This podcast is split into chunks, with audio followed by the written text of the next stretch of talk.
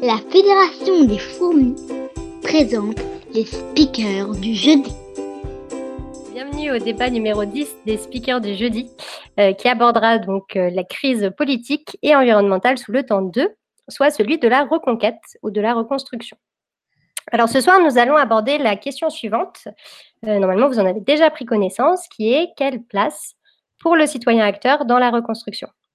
Pour y répondre, nous aurons trois intervenants et qui seront les suivants. Donc, nous aurons Nicolas en premier, euh, qui est directeur de campus urbain, Élie Pichon par la suite, qui est CTO chez Snow Consulting, et euh, Émilie Baliosian, qui est fondatrice de Climate Communicators. Donc, merci à vous d'être là. On est ravis de vous avoir ce soir.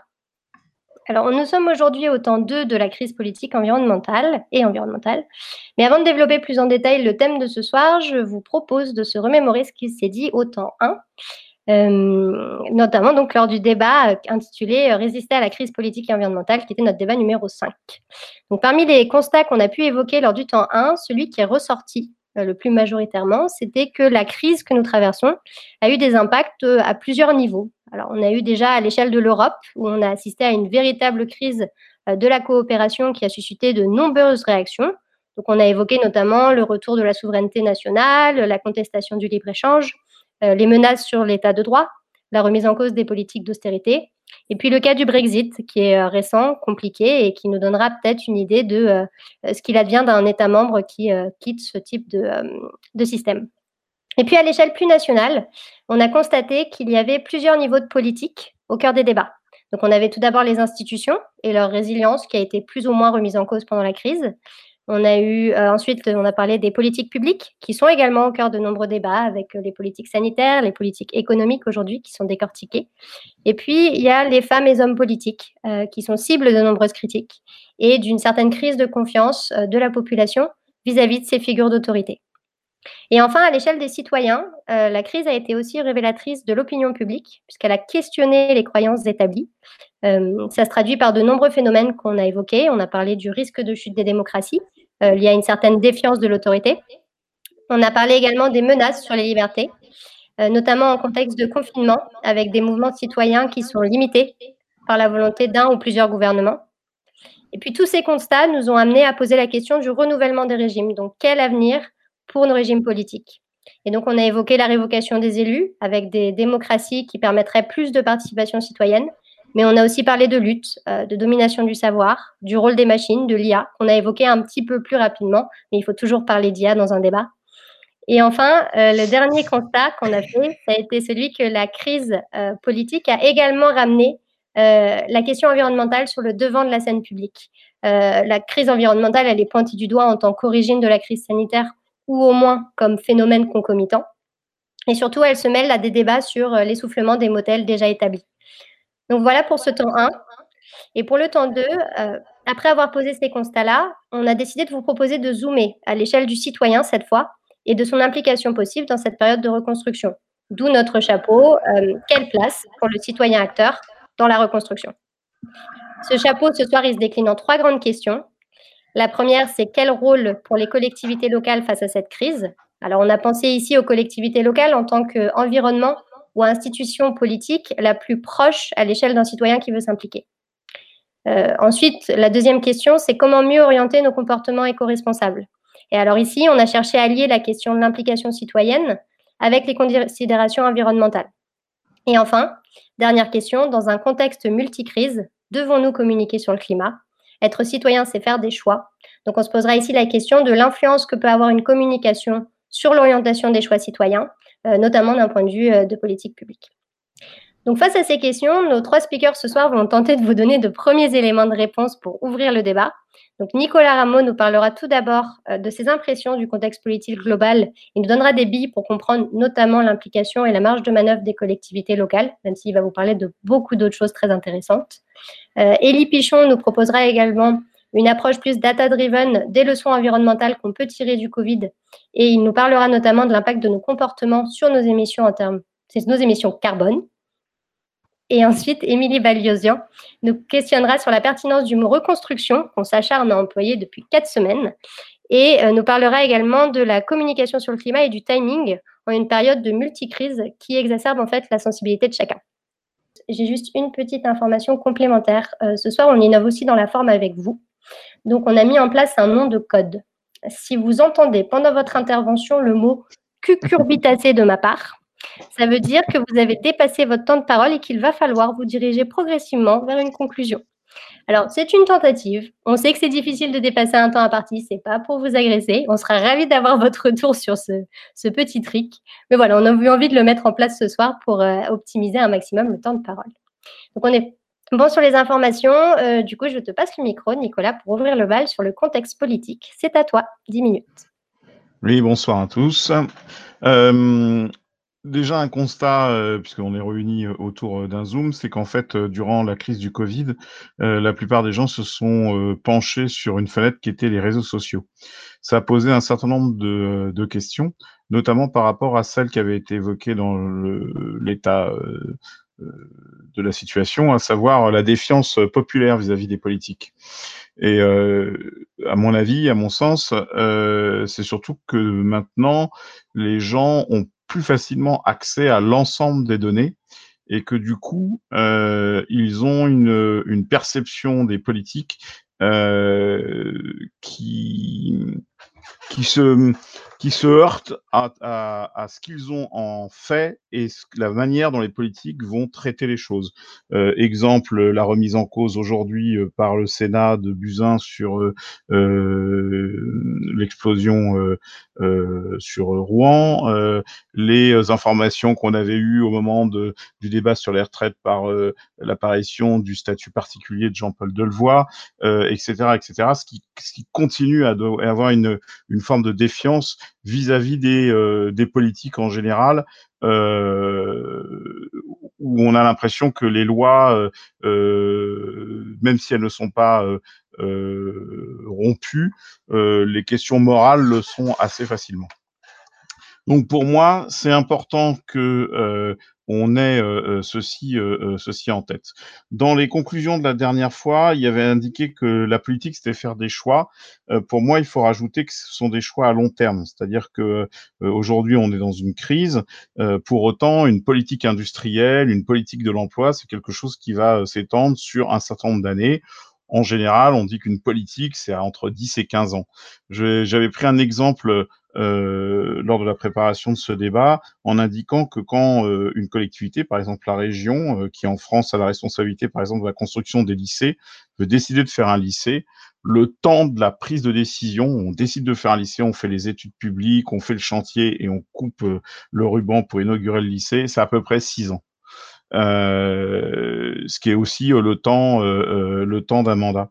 Donc, c'est compliqué pour des politiques qui vont être confrontés à la gestion euh, euh, au jour le jour euh, d'un certain nombre d'actions de se projeter sur des, durées assez longues, sachant que les principaux projets, notamment sur la question économique, elle n'est pas, elle ne se résout pas en un an, en deux ans, mais en beaucoup plus, beaucoup plus longtemps, ne serait-ce par exemple sur les temps de formation. L'autre chose, c'est que à partir du moment où euh, on oppose en politique la compromission avec le compromis, euh, on ouvre euh, des champs entiers de questions de, de, défiance de la population. Même chose sur les diagnostics. Souvent sur les émissions euh, ou les débats, euh, la plupart des politiques qui défendent en fait leur position ou leur grand projet euh, ne sont pas en face sur le diagnostic tel qu'il peut être partagé par le citoyen lambda sur tel ou tel sujet ou parce que euh, lui-même vit, je sais pas moi, un agriculteur connaît la vie de l'agriculture et a priori les personnes qui vont discuter de ça vont pas être en phase avec avec lui sur le diagnostic. Du coup, ça remet en cause aussi et, ça crée une défiance vis-à-vis des solutions qui vont être proposées euh, par rapport à ces problèmes. Comment rendre une démocratie euh, moins fragile euh, bah, C'est aussi le fait que, par exemple, on a eu l'exemple du traité constitutionnel européen en 2005, où en fait la nation adopte une réponse et qu'au final, on ne tient pas compte de cette réponse. le peut-être aussi, on parle souvent des élites. Euh, moi, je préfère appliquer, prendre le terme de patricien pour revenir à l'époque romaine, euh, c'est-à-dire de gens qui sont censés euh, avoir une forme de pouvoir, mais ça peut être pas forcément le politique, hein, ça peut être les, hauts fonctionnaires qui constituent une espèce de classe un peu. Je rappelle toujours qu'il y a à peu près 80% des inspecteurs du Trésor qui sont, dont les parents sont inspecteurs, inspecteurs du Trésor. Donc il y a cette forme-là. Alors même que, pareil, pour le citoyen lambda, il va avoir une, une confiance plus marquée vis-à-vis de ce qu'on appelle l'élu ou le responsable de terrain, sachant par exemple sur l'élu maire ou les maires adjoints parce que en général, notamment dans les petites communes, il peut l'invectiver, l'interroger, dialoguer avec lui, alors que dès qu'on va parler du ministre ou du, du de, la, de la haute fonction d'État, il va pas avoir de rapport direct. Et il y a parfois un paradoxe d'ailleurs, puisqu'il va y avoir des maires qui sont parfaitement euh, acceptés par leurs administrés, euh, même si aujourd'hui on est en campagne électorale. Je prends Gérard Darmanin à Tourcoing, qui va être élu, donc qui a priori a une confiance importante de ses concitoyens et qui en même temps n'aura pas forcément cette même ce même attachement euh, ou les mêmes répartitions de confiance sur les choix qu'il pourrait faire en tant que ministre. Donc euh, il y a aussi cette question-là euh, qui peut qui peut être soulevée sur, la question des, des rapports à une, une, forme de classe dirigeante et très éloignée des citoyens lambda. Je pense notamment, hein, je rappelle, sur la question de la haute administration comment arriver à mettre euh, une, euh, une place, une politique participative? C'était aussi un peu euh, la volonté d'un certain nombre de groupes. On le retrouve, pour moi, c'est une, question qui, pose toujours problème parce que pour moi, l'intérêt général n'est pas forcément la somme des intérêts particuliers. Je prends un exemple sur, par exemple, le, le logement social, sur la question d'aménagement. En général, lorsque vous interrogez des riverains, euh, qui eux-mêmes d'ailleurs sont peut-être dans un logement social, ils sont pour, mais du moment que ça soit le plus éloigné possible de chez eux. Euh, même chose sur euh, des décisions qui pourraient créer des nuisances pour eux. et pas forcément à l'échelle collective. Donc c'est assez compliqué à mettre en œuvre arriver à, à déterminer euh, quel est, à quel titre s'exprime quelqu'un. Est-ce qu'il s'exprime en tant que riverain, en tant que citoyen, en tant qu'expert, euh, en tant que tout ça, et quelles sont après les zones d'intérêt qu'il va pouvoir défendre pour prendre une décision? C'est pour moi souvent la limite de la politique participative, d'autant plus que euh, une fois qu'on a pu écouter tout le monde, euh, laisser libre euh, euh, libre cours à, à l'échange des, des arguments, il va falloir prendre une décision. Est-ce qu'on construit, est-ce qu'on construit pas? Même si on a fait après des, concessions euh, euh, sur la densité, sur voilà, euh, il y a une décision qui est à prendre, donc il y a une majorité. Et à partir de là, quand une majorité a pris une décision, est-ce qu'on l'accepte ou est-ce qu'on ne l'accepte pas? C'est un peu, je prends encore un exemple qui était celui des ZAD. Euh, voilà, qu'est-ce qui fait que euh, il peut y avoir un intérêt, je pense Notre-Dame-des-Landes, où en fait il y a des gens qui sont pas forcément des riverains, mais qui pensent qu'il y a un intérêt euh, supérieur et qui décident d'aller défendre leur point de vue, de le faire valoir pour que ce ne soit pas que les intérêts particuliers qui soient pris en compte, qu'on soit pour ou qu'on soit contre. Et puis à un moment, il y a une décision qui peut être prise comment, euh, enfin voilà, quelle est cette légitimité, à partir de quand, dans la démocratie participative et dans une politique participative, on peut se dire qu'on a été euh, au bout du bout avant une prise de décision, mais dans la mesure où tout le monde accepte cette décision une fois qu'elle a été prise.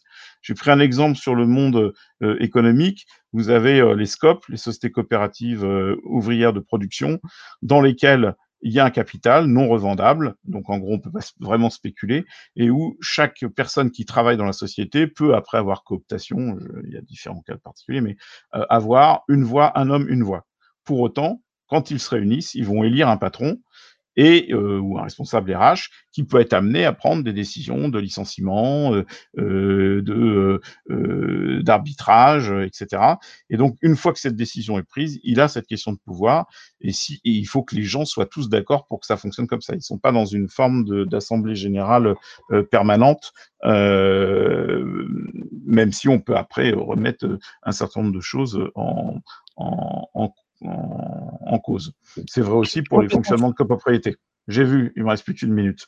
Le, euh, le, sur les collectivités euh, territoriales, euh, rappelez que les régions, les départements, les, les agglomérations de communes tous les moyens sont arbitrés par l'État. Avant, il y avait des, les taxes professionnelles, elles ont été supprimées. Il y avait euh, la taxe d'habitation, elles ont été supprimées. Il y a les dotations générales. Chaque année, l'État décide de dire combien il va donner à telle ou telle collectivité. Cette année, sur la relance économique, ils ont annoncé 750 millions donnés aux collectivités, mais c'est toujours l'État qui va décider, sachant que pour eux, la reprise euh, en termes d'emploi ou d'investissement local peut se faire parce que quand vous faites appel à euh, la plupart des métiers, euh, on fait pas venir un plombier de Lille pour intervenir, euh, je sais pas moi, à Marseille. Donc on va avoir quelque chose qui va être peut-être plus euh, plus présent. Il faut savoir que euh, les une autre limite de ces questions de participation ou de stratégie. Je prends l'exemple du Grand Orly Sainte-Bièvre, qui est un territoire au sud de Paris. On a 24 communes. Elles sont considérées comme en coopérative de communes. Hein. C'est le deuxième bassin en termes de d'emploi et d'entreprise après Paris. Euh, donc 700 000, 700 000 personnes. Euh, bon ben voilà, sur les 24 maires, il y a des maires de, de tendances différentes, certains qui ont des villes avec euh, essentiellement du pavillon, d'autres qui font du développement économique. Et à la fin, dans les décisions des uns et des autres, c'est tout le monde qui doit décider, sachant que le maire a souvent comme intérêt le fait de éventuellement au moins se faire réélire. Et donc tout ça n'est pas simple à faire. Voilà, j'ai été super vite, c'est pas du tout clair ce que j'ai pu dire, mais, euh, mais bon, voilà, je reste à votre disposition. Merci beaucoup, Nicolas. Je te rassure, c'est très clair. Moi, j'ai pris des notes et j'ai réussi à faire des catégories, donc je suis ravie. Euh, on a eu pas mal de questions, on reviendra dessus juste après. Euh, on a parlé long terme et politique à 15 ans, je vous propose de changer un petit peu d'espace-temps et de se concentrer un petit peu plus sur les, derniers mois et ce qui s'est passé, notamment d'un point de vue environnemental. Donc, Elie, je te donne la parole. Je crois qu'il faut que tu te démutes. C'est mieux comme ça. En effet, merci. Bonsoir. Donc, euh, je disais, euh, comme tout le monde le sait, cette dernière crise du Covid a créé une euh, baisse des émissions de gaz à effet de serre assez importante, de l'ordre de moins 6% en 2020. Still counting, c'est pas fini. Du jamais vu depuis la Seconde Guerre mondiale. On a payé cette baisse estimée à environ moins 2 gigatonnes d'équivalent CO2 avec une perte de PIB euh, de 2500 milliards de dollars euh, worldwide, ce qui fait quand même un coût de la tonne de carbone économisée à 1300 euros la tonne, ce qui n'est pas top. Donc ça peut paraître bon à prendre, après tout, une tonne de carbone, c'est une tonne de carbone. Euh, mais c'est pourtant quand même très cher payé pour une amélioration qui, à l'échelle du monde, serait juste suffisante pour conserver un climat en dessous des 2 degrés si on continuait comme ça tous les ans, ce qui va peut-être finir par fatiguer des gens. Donc, euh, du coup, ma question, en fait, c'est est-ce qu'on peut faire mieux? Donc, dans les 10 prochaines minutes, je vais me prendre pour un consultant qui débarque de Mars et qui va prendre une approche data-driven pour essayer de trouver les façons les plus efficaces pour diminuer nos émissions de gaz à effet de serre en environnement contraint par des ressources limitées. Le but, c'est de vous partager aussi un petit peu ce qui, moi, pas mal ébranlé mes convictions et mes idées reçues avec euh, quelques exemples qui, j'espère, devraient vous surprendre. Un petit disclaimer quand même avant de commencer. Ici, euh, je prends le parti uniquement de m'intéresser euh, au réchauffement climatique. Les autres problématiques environnementaux seront omis au moins pour cette présentation, donc pas de biodiversité, plastique, etc. je vais traverser aussi plusieurs sujets à la vitesse fusée façon Falcon 9 dans la troposphère. Euh, désolé, je sais qu'il y a beaucoup plus à dire sur chacun des sujets, donc euh, il va y avoir des raccourcis, désolé pour ceux qui connaissent. Et sinon, bah, à part ça, euh, accrochez-vous. Quelle mesure pour quel impact sur le réchauffement climatique Une approche data-driven? Donc, comme on dit, pour une approche data-driven, il faut des data, pas de data, pas de chocolat. Donc, notre consultant de Mars, il devrait commencer par demander à son stagiaire de lui pie chart le problème, et ça tombe bien puisque le GIEC l'a déjà fait pour lui. Donc, hop là, s'il te plaît. Notre problème, c'est ça principalement. Ça, c'est les gaz à effet de serre que l'on ajoute dans l'atmosphère tous les ans et qui vont augmenter le forçage radiatif et donc le réchauffement climatique. Donc, euh, principalement, sans trop de surprise, on retrouve un maximum de CO2 qui vient euh, des combustibles qu'on crame. Euh, on trouve aussi un petit peu de CO2 qui vient de déforestation. Euh, ça, c'est normal. Une forêt, ça stocke du CO2. Si je la coupe pour mettre un prêt à la place, j'ai émis du CO2. On retrouve aussi d'autres gaz dont on parle moins souvent, euh, du méthane et du protoxyde d'azote. qui eux sont principalement émis lors de, des activités agricoles. Donc tout ça, euh, c'est euh, le total fait à peu près 49 euh, gigatonnes, ou du moins lorsque ces chiffres sont sortis. C'est évidemment ce qu'on rajoute tous les ans, c'est gigatonnes équivalent carbone, c'est-à-dire que si une molécule de méthane produit environ 25 fois plus de réchauffement climatique qu'une molécule de CO2, on multiplie par 25 notre, notre, estimation de méthane. Même chose pour le protoxyde d'azote, on multiplie par 300 en l'occurrence. Du coup, tout ça c'est bien sympa, mais ça ne nous aide pas non plus à savoir où va être le problème. Du coup, on peut demander à notre stagiaire qui nous sort cet autre truc de GIEC. Et du coup, là, on regarde les émissions par secteur. Donc, c'est l'endroit où euh, se situent ces émissions. Et euh, du coup, je ne sais pas pour vous, mais moi, là, j'ai eu déjà plusieurs petits chocs la première fois que j'ai vu ça. Euh, le premier, c'était l'agriculture. En fait, je ne savais pas du tout qu'il y avait 25% des émissions de gaz à qui étaient sur l'agriculture, juste pour manger, quoi. petite surprise, le, transport ne fait que 14%. D'ailleurs, si on le breakdown, ça va faire 6 sur les voitures, 4 sur les camions, 2 sur euh, toute la marine et 2 sur toute l'aviation. C'est pas exactement proportionnel à leur euh, importance médiatique. Mais il faut aussi savoir qu'évidemment, c'est des émissions mondiales, donc les 2% sur l'avion sont beaucoup, beaucoup plus élevés si, par exemple, vous êtes un riche parisien qui aime bien partir en vacances. Euh, et puis aussi, il faut savoir que toutes les émissions liées à l'industrie automobile et à l'industrie aéronautique se retrouvent dans industrie. Euh, ce qui m'a pas trop étonné en revanche, c'est les 25% dû à l'électricité. En effet, euh, cramer du charbon, ça reste de très loin la méthode la plus populaire pour faire de l'électricité de nos jours. Donc, avec 1000 tonnes de CO2 émis par kilowattheure produit. Et la deuxième méthode la plus populaire, c'est cramer du gaz avec 450 environ euh, grammes de CO2 par kilowattheure émis, et donc ces 25%, c'est à peu près à la louche 20 points de, charbon et 5 points de gaz. Toutes les autres productions, euh, les autres moyens de production électrogènes sont euh, plus ou moins dans l'épaisseur du trait. Du coup, ce que je vais vous proposer, c'est pour commencer de regarder une première question, en fait, que je vois passer souvent. Euh, favoriser manger local ou de saison. Et du coup, ça c'est un peu une de mes questions préférées, une de celles qui m'a le plus surpris. Euh, et euh, pourquoi? Du coup, si on reprend ces 25% de nourriture et qu'on refait un petit breakdown en fait par les émissions liées au cycle de vie, on va pouvoir être en mesure de répondre à plusieurs questions. Et la première à laquelle on peut répondre, c'est déjà que manger local, pourquoi pas mes bof euh, c'est-à-dire que le transport euh, va représenter que 6% du total des émissions liées à l'agriculture. Donc on a souvent cette image des, gros euh, bateaux qui traversent le monde entier pour amener la bouffe partout et que c'est ça qui va polluer, mais en fait, même pas. Donc, alors, ça ne veut pas dire qu'évidemment, il faut spécialement favoriser la bouffe qui vient de très loin. Ça veut dire qu'il faut faire attention à l'effet rebond et ne pas du tout se permettre des écarts parce qu'on a consommé local. C'est principalement ça le problème. Euh, du coup, comment est-ce qu'on peut baisser euh, nos émissions de gaz à effet de serre sur euh, cette partie? Euh, ben Ça, on va le voir en regardant plutôt qu'est-ce qui se passe par type de nourriture. Et là, on va voir qu'on a un problème avec la viande. C'est pas parce que comme Corneille, elle vient de loin, c'est parce qu'elle rumine. les bovins et les ovins émettent des tonnes de méthane en fait dans, l'atmosphère et ils trustent du coup le top du classement. Euh, pas mal d'autres surprises ici, euh, mais globalement, on peut voir que euh, de manière générale, les émissions vont se répartir entre la déforestation, donc le changement d'attribution des sols, et les émissions émises sur la ferme, c'est-à-dire les émissions, le protoxyde d'azote qui est émis par les engrais quand ils se dégradent dans l'atmosphère, et le méthane émis lors du pourrissement des végétaux et surtout le ruminement des animaux. Donc là, triste histoire, ou du moins histoire surprenante qu'on peut dire avec ça, euh, ben, c'est dire que si vous voulez baisser vos émissions de gaz à effet de serre, vous aurez a priori plus d'impact en remplaçant, euh, par exemple, le bœuf par du poulet que en mangeant local. Donc ça, c'est le premier truc assez choquant. Et ensuite, vous, rebaisserez encore euh, au moins autant en remplaçant ce poulet par des tomates du Maghreb, des avocats de Colombie ou des oranges d'Afrique du Sud. Donc, euh, l'autre leçon de ça, c'est évidemment merci aux véganes. Comme on peut le voir, la plupart des euh, végétaux émettent euh, vraiment des ordres de grandeur moins de CO2 que les produits issus de l'élevage, surtout bovin. je vais vous laisser ça là, à réfléchir. en attendant, je vais attaquer tout de suite mon deuxième sujet puisque je n'ai pas énormément de temps.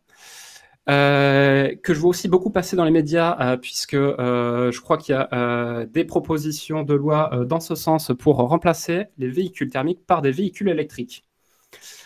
autre sujet sympa, du coup, on voit souvent passer, passer la question, en fait, le véhicule électrique, est-ce que c'est vrai que ça fait que déplacer les émissions de CO2 Eh bien, ça dépend de où en fait, il y a un rapport de RTE qui est sorti euh, l'année dernière, qui est très très intéressant avec euh, plein de data euh, importantes, assez facile à lire et jolies, qui répond déjà pas mal à d'autres questions, mais notamment à notre question. et le premier truc qu'on peut voir, donc déjà c'est vrai que les émissions liées au cycle de vie de la batterie en fait doublent quasiment toutes celles de création de véhicules. Euh, mais par contre, c'est aussi vrai que euh, selon où on est, on peut euh, être tout à fait rentable si le véhicule parcourt environ, va jusqu'au bout de sa vie, c'est-à-dire qu'il fait à peu près 200 000 km. Ça va dépendre aussi de où est-ce que le véhicule est rechargé. Donc, si c'est en Pologne, dont le mix électrique, comme on appelle dans le milieu, c'est mono-charbon agro, c'est pas possible. Vaut mieux rouler à l'essence tout de suite. Euh, dans un pays intermédiaire avec euh, un mix électrique varié comme Espagne, Italie, c'est intéressant à condition que le véhicule soit utilisé à fond. Et dans un pays euh, post-transition énergétique type la France où l'électricité est bas carbone, ça va être intéressant puisqu'en fait déjà à 50 000 km, on a déjà passé le point de bascule et à 200 000, on les a divisé les émissions par 2,5. Alors évidemment, le truc, c'est que le club des pays avec des un réseau électrique bas carbone tout le temps est assez réduit. Je crois qu'après la France, en Europe, il y a la Suisse, la Suède, la Norvège, l'Islande, mais ça fait même pas un arrondissement parisien. Euh, mais globalement, ça reste quand même un truc qui diminue euh, en Europe euh, et un peu partout dans le monde avec le développement des renouvelables. Donc ça va plutôt s'améliorer sur le véhicule électrique. là aussi, petit point que j'ai marqué, c'est avec des batteries made in China. c'est avec des batteries, dans, puisque a priori, c'est quand même eux les numéros un sur la production de batteries. Euh, le rapport note également qu'on peut euh, diviser ces émissions liées à la batterie euh, de deux tiers, donc en avoir un tiers seulement, si on les produit par exemple en France, mais du coup, à quel coût? Ce qui nous amène en fait à un sujet central qui revient un peu sur mon introduction, c'est si on a une quantité d'argent limitée et qu'on est, prêt, est prêt à mettre sur la table pour baisser nos émissions de CO2, bah, du coup, il serait bienvenu de commencer par là où c'est le moins cher pour en faire le plus. Et du coup, combien coûte une tonne de CO2 évitée comme ça? Euh, On peut prendre l'exemple de la prime de 10 000 euros du gouvernement en fait, pour l'achat d'un véhicule électrique en remplacement d'un véhicule thermique. Eh ben, ça fait quand même 500 euros la tonne de CO2. Euh, et du coup, pour comparer ça à d'autres chiffres euh, que j'ai pris, du coup, il y a un autre quelque chose d'autre qui est en place du gouvernement, donc euh, qui met une prime de 4000 euros pour installer une pompe à chaleur, par exemple, à la place d'une fuel. Du coup, là, on est à 40 euros la tonne de CO2 économisée, donc quand même un, ordre de grandeur en dessous. Euh, si jamais je fais des travaux chez moi pour isoler les combles et que je me chauffe au euh, je vais être dans les 180 euros. Euh, le prix que les économistes estiment nécessaire d'atteindre en 2030 pour avoir un réchauffement climatique sous les 2 degrés, c'est 100 euros la tonne de carbone. Et le prix de marché actuellement euh, pour les entreprises sous quota, c'est-à-dire, je crois, seulement 25% des, des, entreprises, c'est 6 euros. Donc évidemment, la tonne n'est pas bon. Le prix, le n'est pas bon, le prix la tonne n'est pas bon. Euh, le dernier point, c'est si je suis un vilain troll, euh, ne pas faire mes Fessenheim, euh, ça coûtait moins 9 euros la tonne de carbone, bah, c'est-à-dire qu'on a quand même mis 500 millions d'euros sur la table pour quelque chose qui, comme tous les moyens de production bas carbone sur le réseau européen où il y a du gaz et du charbon, pousse mécaniquement ces trucs-là en dehors du réseau et permet donc d'économiser, selon des, des estimations, 6 à 10 millions de tonnes de CO2 par an. Du coup, dans ce cas-là, on a plutôt payé pour mettre euh, des gaz à effet de serre dans l'atmosphère, mais euh, on n'a pas payé si cher que ça. Euh, du coup, ce qui m'amène un peu vers ma conclusion, je pense que de toute façon, j'ai plus beaucoup de temps.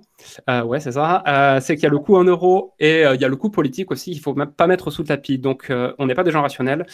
Et si on va avoir une approche rationnelle pour combattre les émissions de gaz à effet de serre, il faut prendre le fait que l'on n'est pas rationnel en compte. Il faut réfléchir euh, tout de suite à la politique et à l'information qu'ont les gens. Donc, euh, mes takeaway pour la route, euh, c'est que si quelqu'un vient vous parler de transition écologique, en fait, avec juste des slogans, des valeurs, mais pas de chiffres, pour moi, c'est de l'enfumage. si on veut être sérieux, on parle des chiffres. Il faut faire attention, il y a souvent plusieurs objectifs écologiques qui sont contradictoires en fait, et c'est important d'être clair sur l'objectif qu'on vise quand on a une mesure. Et la tâche, ma dernière phrase, vraiment la tâche la plus importante pour moi, la plus efficace pour euh, la lutte contre le changement climatique, pour, à ce moment-là, c'est l'information et la vulgarisation scientifique. C'est-à-dire que demander d'accélérer vite et fort, n'importe comment, quand on a le museau dans le brouillard, ça ne va pas offrir les meilleurs résultats. Il euh, faut exiger de l'écologie, mais il faut aussi que euh, les gens soient informés et, si possible, avec de la science de bonne qualité. voilà. Donc, c'est quelque chose que nous tous, on peut faire. C'est vulgariser euh, les informations scientifiques, vulgariser les rapports euh, du GIEC, euh, partager autour de nous. Et j'ai pris deux exemples, mais évidemment, ça applique. Je pense que c'est la méthode qu'il faut retenir et l'appliquer au plus d'endroits possible pour combattre le réchauffement climatique. Voilà. Merci beaucoup, Elie. C'était très intéressant et ça fait parfaitement la transition avec Émilie, puisque tu nous as présenté en conclusion l'importance de, l'information claire et, et, avec des chiffres. Émilie, je te laisse la, parole pour enchaîner sur les enjeux de la communication. Bonsoir tout le monde, merci beaucoup. Euh, alors je vais commencer par dire que c'est plus facile de parler du Covid et de la crise sanitaire que du climat. Euh, le Covid-19, c'est une crise immédiate, les effets sont mesurables. Euh, bien qu'on n'a pas maîtrisé les, causes, on en maîtrise les, les effets et elle touche la Terre entière. Euh, tandis que le changement climatique se manifeste différemment dans le temps, dans l'espace, en intensité et en rapidité. Euh, mais ce que je vais démontrer aujourd'hui, c'est, que bien que c'est un moment très très délicat pour parler du climat, en fait, cette crise a créé les conditions parfaites pour en parler. euh, j'ai essayé d'analyser les types de discours qui ont circulé pendant le Covid. Et d'abord, on a des discours réalistes. Donc, c'est les discours qui, racontent les faits. La baisse de pollution, euh, l'installation de pistes cyclables dans les villes, euh, le fait que les animaux sont en pleine nature et que c'est super. Il y a aussi un discours plus optimiste. Donc, il y a beaucoup de questions qui se bousculent pour savoir à quoi ressemble le monde de demain, euh, que le temps est venu pour la reconstruction. Et ça, c'est surtout dans les cercles intellectuels. Et puis, il y a un troisième discours qui est plus pessimiste c'est euh, vous voyez le, Covid-19, attendez de voir ce que ça vous donnera euh, le, changement climatique, attendez les effets seront beaucoup plus, beaucoup plus menaçants. Et, sinon, pour, critiquer les bonnes nouvelles, par exemple la baisse de, de, la pollution, ces bonnes nouvelles sont temporaires, ça va rebondir avec beaucoup plus d'intensité. Donc, tout ça pour dire, est-ce que c'est le bon moment pour parler du climat en cette crise sanitaire? Donc c'est à la fois le pire moment et à la fois le meilleur moment. Donc c'est le pire moment euh, car c'est vraiment un moment inédit dans, l'histoire de l'humanité. Et certains, et même beaucoup d'entre nous, sont en deuil. Beaucoup ont perdu leur travail. Donc c'est un, un, une période très délicate. Est-ce qu'on peut vraiment célébrer la baisse en pollution avec tout ce, qui, avec tout ce que cela implique? Euh, quand à côté, on a une baisse d'activité on a, on a des gens au chômage, on a des gens coincés à la maison avec des conditions moins favorables. Et je vous, euh, je vous sors un exemple. Par exemple, The Guardian a sorti un article sur euh, justement sur la baisse de, des gaz à effet de serre avec une photo de, euh, du château Disney avec des feux d'artifice derrière. Et ça, ça a reçu beaucoup de, de, de backlash car c'était perçu comme très insensible envers la, souffrance euh, de, des, familles et, tout ce que, et, tout ce que le, coronavirus implique, et que c'était un peu comme du, opportunisme. Donc ça, en fait, c'est ce genre de communication dont il faut faire euh, très attention, car on a vraiment besoin de temps pour euh, se remettre de, cette crise avant de se préoccuper d'une autre crise qui menace aussi l'humanité tout entière. pareil, un autre exemple, la pollution des masques et des gants. Est-ce qu'on en parle? Euh, ou est-ce que on s'occupe de la crise immédiate qui est juste en face de nous? Et je me permets aussi de, reprendre l'exemple du mouvement autour de la mort de George Floyd et Adama Traoré dans les mains de la police. Euh, là encore une fois, est-ce que c'est approprié de parler du climat? Euh, Et il y a un consensus sur les réseaux sociaux que non, en fait, c'est c'est pas du tout approprié de parler de, toute autre chose que de ce mouvement. Donc, euh, donc parfois, un mouvement, une situation, une crise mérite toute l'attention. Mais la crise sanitaire est aussi le meilleur moment pour parler du climat. Et euh, ce qui est encourageant, c'est que 71% des, des, gens s'inquiètent autant euh, de la crise climatique que de, la crise sanitaire. Et ça, c'était un sondage en avril. Donc les, gens sont quand même toujours préoccupés. Il y a une fenêtre d'opportunité pour toutes ces conversations importantes. Les gens sont coincés chez eux, ils réfléchissent, ils commencent à remettre en cause leurs habitudes. On a tous des amis qui ont commencé à faire du pain ou à se mettre au jardinage. Et donc, une crise est toujours un moment idéal pour changer la donne, pour introduire des, nouveaux principes. Et, euh, et, donc, on le voit avec les décideurs politiques. On voit que la prise de conscience pour reconstruire un monde plus résilient, elle, est là. Donc, il y a aussi cette peur donc, dans la, communauté, euh, l'écosystème de communication sur du climat, que le Covid-19 éclipse toute discussion sur le climat en ce moment. Mais justement, cette crise, elle, euh, renforce notre discours sur le, changement climatique. Et c'est juste une question de temps. Donc cette, euh, cette crise sanitaire, elle montre l'importance d'agir tôt et le succès de l'action collective. Encore une fois, qui renforce le discours du changement climatique. Elle montre l'importance du gouvernement et de la confiance dans les institutions pour mettre en place des mesures systémiques. Elle démontre aussi l'importance de la science et de ne pas la décrédibiliser comme ça a été le cas aux États-Unis. Elle montre l'importance que nos systèmes sont ou le fait que nos systèmes sont fragiles et ne sont pas du tout prêts à subir des chocs et qu'il faut justement avoir cette, cette résilience dont on parle. Elle montre aussi qu'on est capable de changer nos modes de vie de manière immédiate, qu'on est capable de mobiliser des fonds en très très peu de temps et qu'on est capable de tous être solidaires et de s'entraider. Tout ça pour dire comment est-ce qu'on est censé euh, justement communiquer pendant cette crise? Euh, donc premièrement, je dirais qu'il faut faire vraiment attention à l'audience et savoir euh, ce qu'elle a pu subir. Il faut aussi faire attention au mot reconstruction. Et, je dis ça parce que on, il nous faut vraiment une transformation profonde de, euh, notre économie et de, notre société. Et donc, le mot reconstruction doit toujours être accompagné par une reconstruction verte et inclusive. Parce que une reconstruction toute simple invoque un retour à son état original par définition, alors que le retour à la normale n'est pas envisageable, ça ne peut pas être une option. Euh, troisièmement, il faut recentrer la discussion sur la résilience plutôt que sur une urgence écologique. Comme mentionné au tout début, il y a énormément de crises. Il y a une crise écologique, une crise sanitaire, une crise sociale, économique, politique et humanitaire. Et à force d'avoir trop d'urgence et trop de crises, le, mot perd sa valeur. Donc il faut se focaliser sur la résilience, sur euh, encore une fois la reconstruction verte et euh, sur euh, des en fait sur des mots positifs. Et un quatrième point, une autre astuce, c'est d'éviter de dire qu'une crise est plus importante qu'une autre, avec toutes les crises que, qu'on, est en train de subir en ce moment. Et dernièrement, ce que je trouve très très important, c'est avec tous ces discours du, monde de demain, euh, du monde d'après, en fait, il faut parler d'aujourd'hui, pas de demain. Parce que demain, c'est, comme, un, comme un horizon. Euh, on le voit tout le temps, mais demain peut être le jour d'après, et le jour d'après, et le jour d'après. On ne pourra jamais atteindre demain.